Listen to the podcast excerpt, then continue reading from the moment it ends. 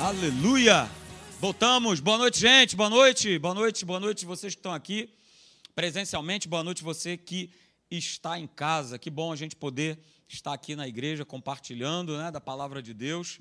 É, eu tenho certeza que você, pelo poder vivo da palavra, vai sair diferente da maneira que você entrou. Assim é a palavra de Deus e sempre que ela é pregada, ministrada, se você abrir o teu coração para receber, Deus fará milagres, Deus vai abençoar a tua vida no nome de Jesus, ok? A gente tem falado sobre o reino de Deus, né, e eu tenho é, estudado bastante aí esse tema, visto é, passagens em cima de passagens, e a gente tem que é, construir né, essas bases maravilhosas, porque nós já fazemos parte do reino de Deus, nós não vamos fazer né? Tem gente que pensa que esse reino ele está distante, ou é só no momento que eu estiver lá no céu. Não, o reino de Deus ele está em nós, né? como a gente já leu aí nos dois versos que são os versos que a gente tem usado como base. Primeiro, esse de Mateus 6,33, que fala a respeito de nós exercermos prioridades, de nós colocarmos o reino em primeiro lugar. E a gente precisa ajustar essas prioridades. Eu tenho falado sobre isso, falei bastante sobre isso, é, inclusive como nosso dever nosso dever, a gente quer as demais coisas sendo acrescentadas na nossa vida, mas existe um dever. O dever é justamente esse: é buscar em primeiro lugar o reino de Deus. Ok? E o outro texto que nós temos usado como base é esse aí, de Lucas 17, 20 e 21. Jesus, nesse bate-papo aí com, com os fariseus, responde para eles: Olha só, cara, deixa eu falar uma coisa para vocês. Vocês estão esperando um reino físico, né? um reino militarizado, um reino. Não, nada disso. Ele não vai vir com uma visível aparência. Ou nem dirão ele aqui ou lá está, porque o reino de Deus, Jesus deixa isso bem claro para todos nós. O reino de Deus está dentro de nós. O reino de Deus já está aqui, o reino de Deus está dentro de nós. E a gente falou no nosso último encontro, é, pegando mais um verso aí sobre reino, nós falamos domingo passado sobre esse texto aí de Marcos 4, 26. Jesus ele faz essa comparação maravilhosa. Ele diz que o reino de Deus é como um homem que lançasse uma semente na terra. E ele faz essa comparação. Então nós vimos domingo passado, né, que no reino de Deus, da mesma maneira que a semente, ela precisa de um solo, ok? E o solo, é, quando a gente fala de semente e solo, está falando de semente, palavra, solo, coração do homem. Veja, né?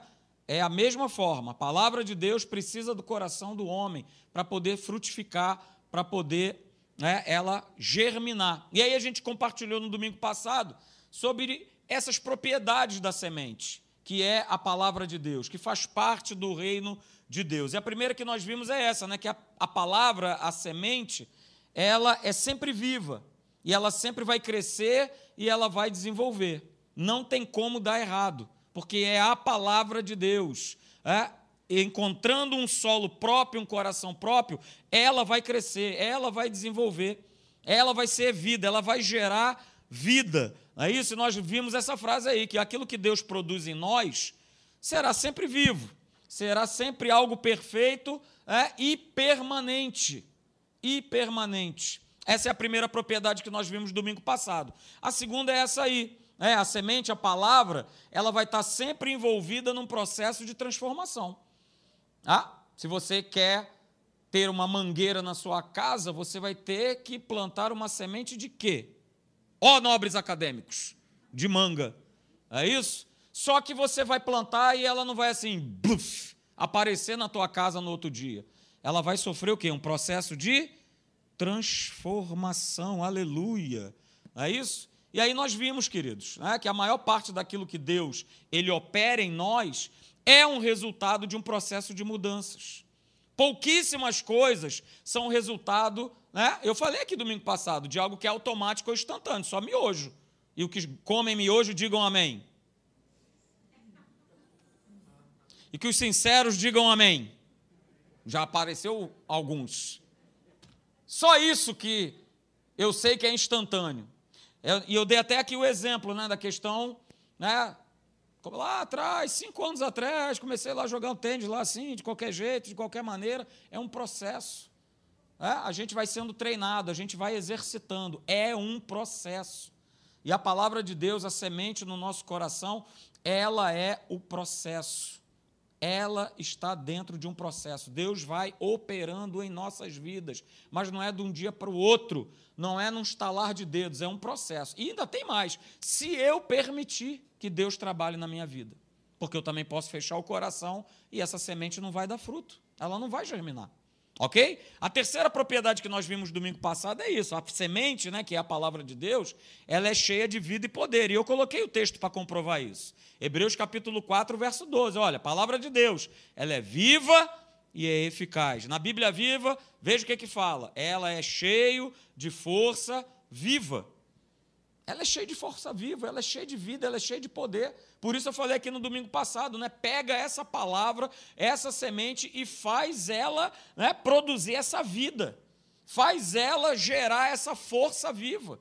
Seja na tua vida, seja na vida de uma outra pessoa, seja diante de uma situação. É, a palavra está em nós, o reino de Deus está em nós. É, e a gente precisa sair desse lugar. O bispo André falou isso aqui ontem para os homens. É?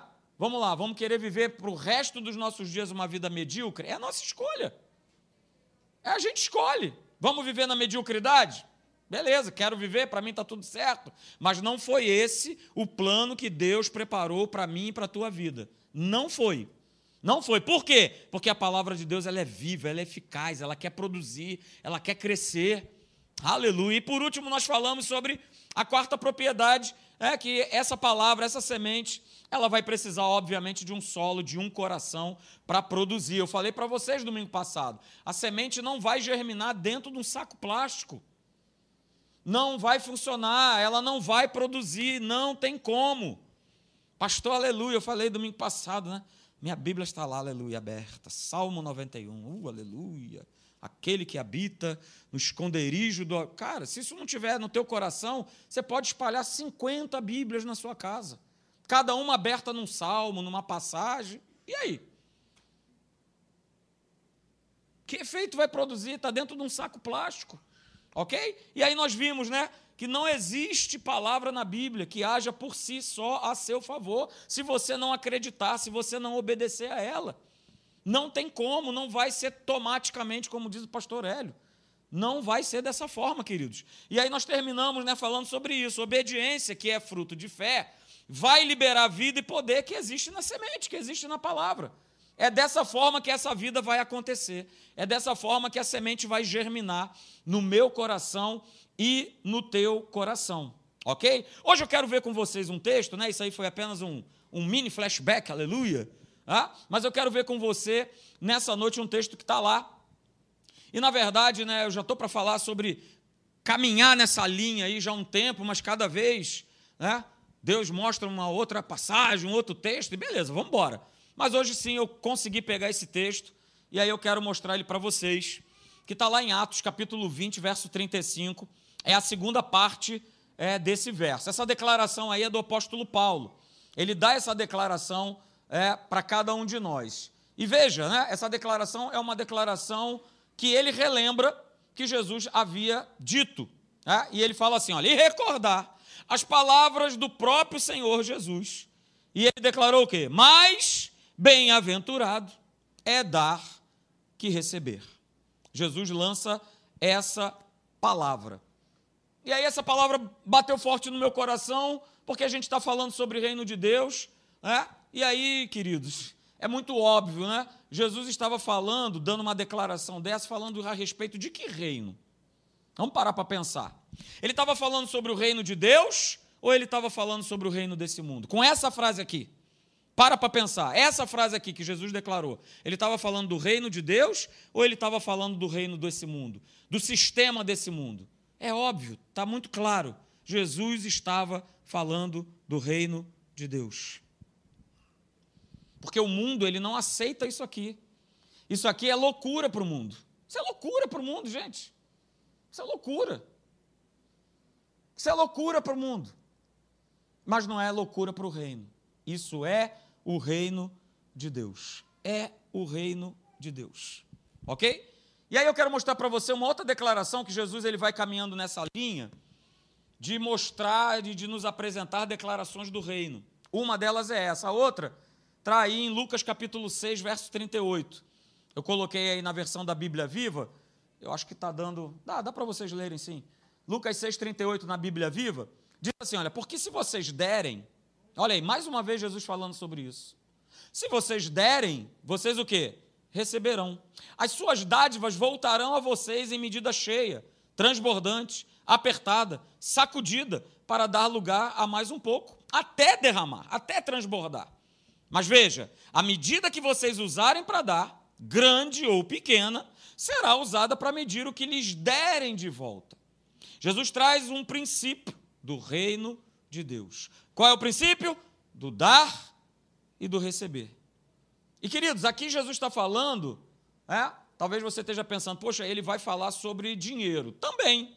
Mas esse texto aqui especificamente, que às vezes a gente até usa mesmo né, para falar a respeito de finanças, e não tem problema nenhum em relação a isso, mas ele estava falando a respeito de relacionamento. Se você for pegar os versos anteriores, você vai ver que Jesus estava falando de relacionamentos. Mas o que ele está falando aí parece loucura. Parece loucura. Mas eu quero sempre te lembrar isso, queridos. Nós estamos nesse mundo, mas nós não somos desse mundo. Nós vivemos nesse sistema, estamos inseridos nesse sistema mundano, mas o nosso sistema é o sistema do reino de Deus. Porque esse sistema, queridos, do mundo, as pessoas, né, e vocês sabem disso, elas, elas precisam levar vantagem em tudo. Elas precisam né, ganhar o máximo, extraírem o máximo do que elas puderem. E isso, se tiver que passar por cima de alguém, que se passe. Não é isso? Ficou famosa a tal da lei do Gerson. Pois é, eu preciso levar vantagem em tudo. E isso se impregnou né, na nossa sociedade de. E é isso aí, e as pessoas vivem desse jeito. E não tem problema nenhum. Mas eu quero chamar você de volta. A gente está lançando base sobre o reino. Eu quero chamar você de volta para te lembrar que você, eu, Cada um de nós, nós somos cidadãos do reino de Deus. E nós precisamos experimentar, queridos, nós precisamos experimentar a alegria que é nós sermos doadores. Sermos doadores do nosso tempo, sermos doadores dos nossos recursos, sermos doadores dos nossos talentos, sermos doadores das nossas habilidades. Por isso que a gente está aqui falando: olha, alô, galera, Vem aqui, rapaz, eu sei que tem um monte de gente cheia de dons e talentos que poderiam estar servindo a Deus e não fazem. Poderiam estar aqui, cidadão do reino. Poderia estar doando, né? Tudo isso que eu falei para você. Mas nunca se esqueça que tudo isso, sejam recursos, talentos, habilidades, tempo, isso tudo foi Deus que te deu. Você é cidadão do reino de Deus. E aí eu quero te lembrar o seguinte, queridos: ninguém é tão pobre, e eu não estou falando só de grana, ninguém é tão pobre que não possa dar e nem tão rico que não possa receber. É o sistema do reino. E Deus nos chama para que nós venhamos a viver é, o que Jesus falou lá, né, através da boca de Paulo em Atos 20, 35. Mais bem-aventurado é dar que receber. É o sistema do reino. Então, queridos, veja, anote essa frase. O dar, o doar, né? Não é uma questão né, de, de quanto dinheiro, ou de quanto tempo, ou de quanto talentos eu tenho nas minhas mãos, mas de quanto amor eu tenho no meu coração. Essa é a questão. Volto a dizer: você não pode esquecer que você é cidadão do reino de Deus. E dar, queridos, nada tem a ver com essa questão. Seja de dinheiro, tempo, talento, o que a gente tem na mão, mas aquilo que eu faço e faço com o meu coração. E eu quero chamar a tua atenção, né, queridos, que lá em Mateus, Jesus, se você for olhar, um homeworkzinho, né, só para não perder, só para não perder o hábito, né? Aquele deverzinho de casa, né, básico. Um dia eu vou ver se eu consigo pregar mais cedo para tomar a lição de cada um de vocês escolhendo assim aleatoriamente. Ana! É hoje, vamos lá. Vem cá, a gente leu, a gente falou e tal. Mas vamos lá, Jesus lá em Mateus, se você for fazer o dever de casa essa semana, a partir do capítulo 5 até o capítulo 7, verso 28 mais ou menos, você vai ver que Jesus ele sobe para um monte para pregar. E ali ficou né, popularmente conhecido como o Sermão do Monte, o Sermão da Montanha. E se você for pegar do capítulo 5 até o capítulo 7, 28, você vai ver que Jesus ele está falando sobre o reino dos céus, sobre o reino de Deus. Ah? Ele, por exemplo, começa falando é, que bem-aventurado, né, aquele que é humilde de coração, porque desses são o quê? O reino de Deus. Então Jesus fala todo o tempo a respeito do reino dos céus nessa pregação que ele faz no monte. OK? Mas aí, queridos, ele mostra lá em Mateus, aleluia, capítulo de número 7, veja, ele está terminando o discurso dele. Ele está terminando a pregação, né? Ele ouviu aquele teclado no fundo. Olha aí. Aí Jesus já sabia, opa, está chegando a hora de eu acabar a mensagem, aleluia. Ele ouviu, né? Opa, beleza. Ah, e aí ele dá essa declaração, veja. Ele mostra lá o princípio do reino de Deus de dar e receber. Veja o que, que ele fala: olha, tudo quanto, pois, quereis que os homens vos façam, assim fazei vós também a eles, porque esta é a lei e os profetas. Pastor, aqui está falando de dar e receber? Sim. Está falando a respeito de dar e receber. Opa, da maneira que eu quero que é ser tratado pelas pessoas, primeiro eu dou. Né? Olha aí. Primeiro eu faço, para depois receber. Então veja, o que eu quero que façam a mim, eu também faço aos outros. Por quê? Porque tudo que eu dou a alguém, a gente vai receber de volta. Está escrito isso lá em Provérbios 11, 24, 25. Eu vou ler para você. Né? Não está aqui na tela. Provérbios 11, 24, 25 diz assim: A quem dá liberalmente, ainda se lhe acrescenta mais e mais. Mas o que retém mais do que é justo, ser-lhe-á em pura perda. E aí, Salomão termina dizendo: Olha, a alma generosa prosperará, e quem dá de beber será descedentado. Uh, aleluia! O reino está impregnado em toda a palavra de Deus. Quem dá de beber será descedentado. E queridos, não tem como errar. Quem dá quem semeia, né? o retorno, esse acréscimo, ele é inevitável. Mas veja, eu acabei de ler para você um texto, o texto que está lá em Provérbios, que também diz o seguinte: aquele que retém, só perde, só tem a perder. Só tem a perder. Então veja, a nossa generosidade, ela faz com que a gente prospere. E o que nós semeamos, né, e aqui nós lemos em Provérbios lá no verso 25, fala que se eu der de beber a alguém, se eu saciar a sede de alguém, eu também serei saciado, eu também serei descedentado. Vai acontecer, queridos. E veja, a gente viu o que Jesus fala a respeito desse princípio do reino, de dar e receber, mas Paulo também fala sobre isso. Né? Paulo escrevendo lá para a igreja né, de Filipos, ele, por exemplo, ele agradece uma ajuda, uma ajuda financeira que aquela igreja enviou a ele. E ele, e ele usa um termo que é muito interessante. Ah, e eu quero mostrar para você que está lá em Filipenses 4, verso 14. Ele usa um termo chamado associar. Veja, né? todavia fizestes bem, associando-vos na minha tribulação.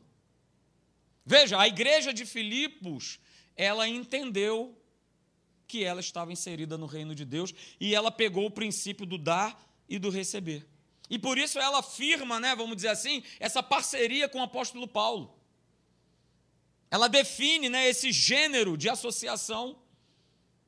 E aí a gente vê a igreja pegando o princípio do reino de Deus, do dar e do receber. Aí a gente vê mais à frente, eu coloquei aí os dois versos no mesmo capítulo, Filipenses 4, 15 e 16.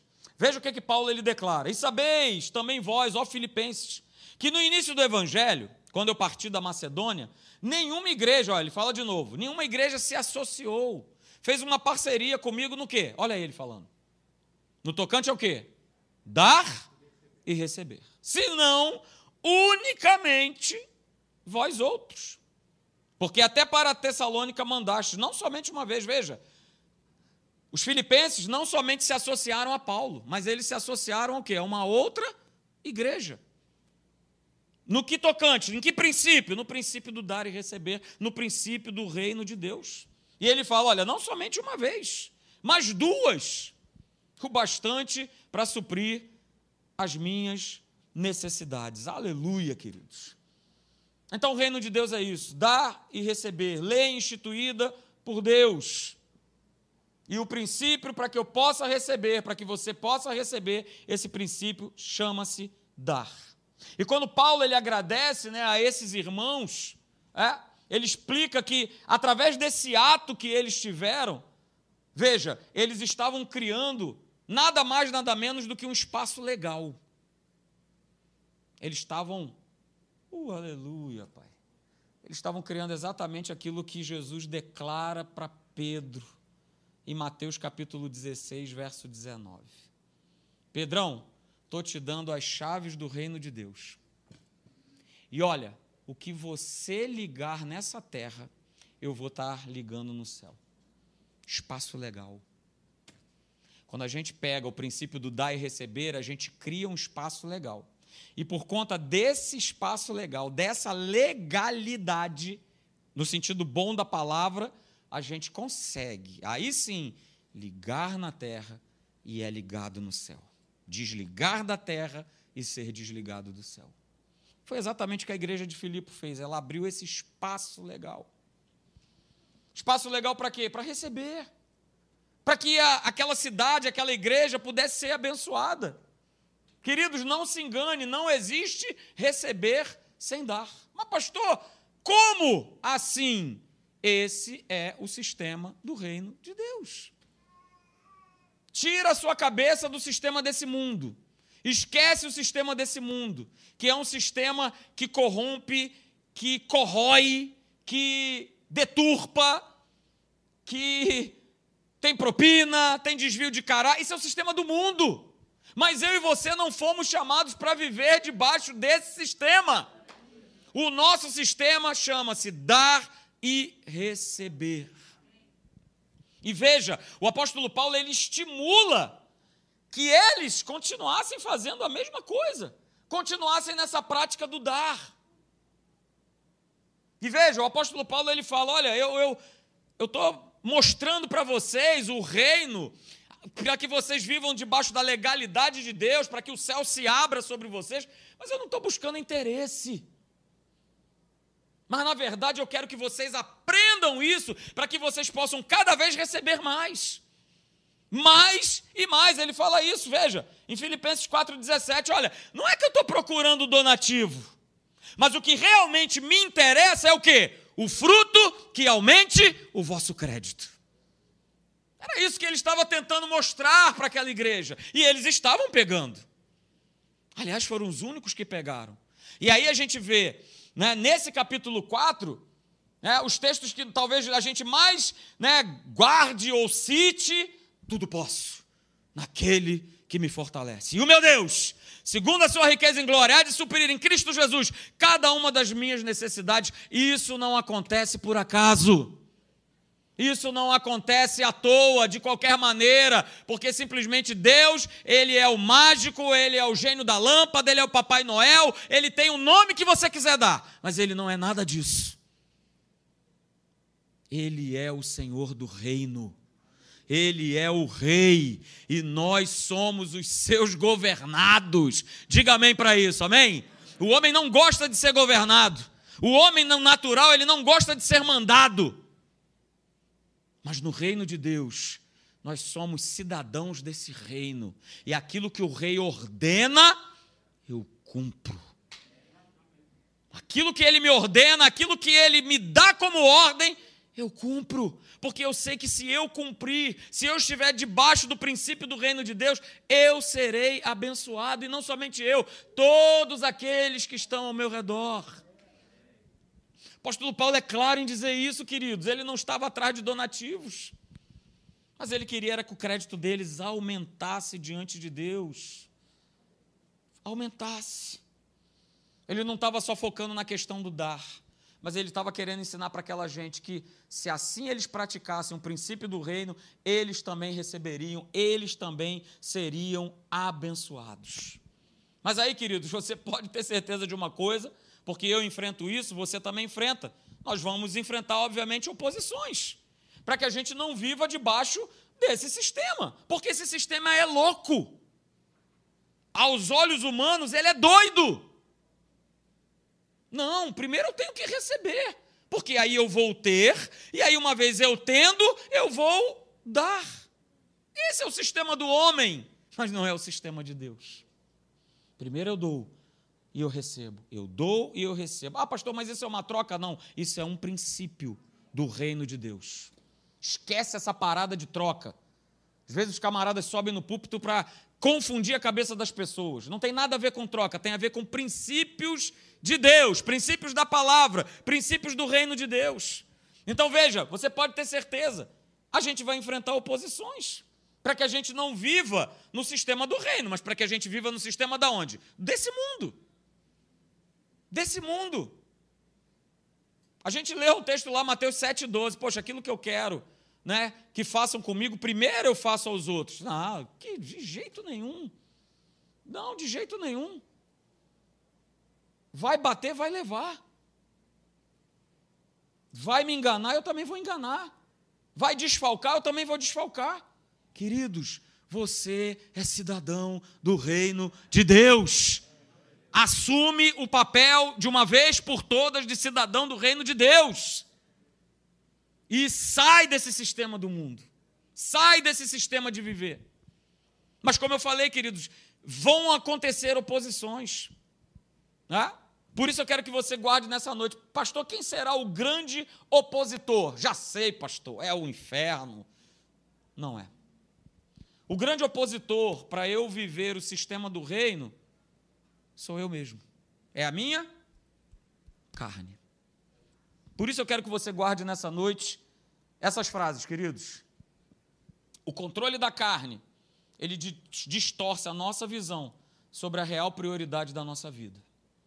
Pastor, qual é a prioridade? Já vimos. Mateus 6, 33. Buscai, pois, em primeiro lugar o reino. Mas se a carne controlar, ela vai distorcer essa prioridade número um, que é buscar o reino de Deus em primeiro lugar. Uh, outra coisa, vai segurando aí, peão. O controle da carne, queridos, é? vai ser facilmente atraído pelas facilidades do dinheiro. É outra coisa que vai tentar minar a mim e você de não viver no sistema do reino. E mina mesmo. Fascina mesmo. Muitas pessoas vêm para a igreja, buscam a Deus, porque estão fracassadas financeiramente. Aliás, se nós fôssemos fazer um percentual de por que as pessoas vêm para a igreja, você vai ver que o percentual é pequenininho, mas muito pequenininho. De, ah, eu estava me sentindo com vazio e fui buscar Deus. As pessoas vêm porque têm problemas financeiros, porque estão doentes, porque estão com problema no casamento. São, são essas as formas de se buscar Deus. Nada de errado, nada contra. Mas veja, queridos, nós precisamos tomar um cuidado para que a nossa carne não seja controlada e atraída, muitas vezes, pela facilidade da grana. Não estou dizendo aqui que nós temos que viver pobres, pobres, pobres, de maré, maré, maré. Mas a gente precisa tomar um cuidado muito grande para que eu não saia do sistema do reino e passe para o sistema do mundo. Porque eu vou estar com a grana. E a grana vai abrindo portas, vai trazendo facilidades. E aí para que vir para a igreja, né? Estou aqui na minha casa de praia, uh, aleluia. Maravilha, foi Deus que me deu, então está tudo certo, né, Lei? Estamos alinhados, aleluia. Eu estou trocando de sistema e não estou percebendo. E aí, queridos, veja, vai pegando. Se o que eu faço com o meu dinheiro não põe Deus em primeiro lugar, olha aí o reino, eu já estou sendo dominado pela carne. E eu vou viver fora de que sistema? Fora do sistema do reino. Pega isso nessa noite. Se o que eu faço com o meu dinheiro, e a gente pode substituir, se aquilo que eu faço com o meu tempo, se aquilo que eu faço com os meus recursos, se aquilo que eu faço com meus talentos, se aquilo que eu faço com as minhas habilidades, se aquilo que eu faço com o meu trabalho não tem colocado Deus em primeiro lugar, eu estou sendo dominado pela carne e eu vou estar fora do sistema do reino de Deus. Alguém quer estar fora do sistema do reino? Levanta sua mão aí bem alto. Ninguém quer. A gente quer viver dentro do sistema do reino de Deus, dentro do reino de Deus, ele está em nós, mas eu preciso tomar um cuidado muito grande. Sabe por quê? Vai segurando aí, aleluia. Olha aí. Sempre vai existir uma inclinação natural que vai fazer com que a gente saia da direção que é a direção do reino. Olha só, que maravilha. Olha aí. Esses, essas duas mãos que você está vendo aí é de Jesus, mas a gente quer. Sai, deixa eu pilotar. Que rei que nada. O rei sou eu. O carro é meu. Então sou eu que vou pilotar. E aí a gente vai tirando, né? Não, vai saindo, vai, vai indo para o lado. Vai, Jesus, deixa que eu, deixa que eu governo, deixa que eu piloto. Não. Guarda isso, queridos, nessa noite aí com essa imagem, né? A palavra de Deus, ela sempre vai funcionar, né? Como esse volante aí maravilhoso, né? Jesus está ali, aleluia. O que, é que ele está segurando? A palavra! Uh, aleluia! Está ali, ó, segurando a palavra. Para quê? Para nos dar direção. Para que eu fique confortavelmente no banco do carona e falando, Jesus, vai tocando a viagem. Toca a viagem, Jesus. Vai tocando a viagem. Vou até dormir aqui, ó.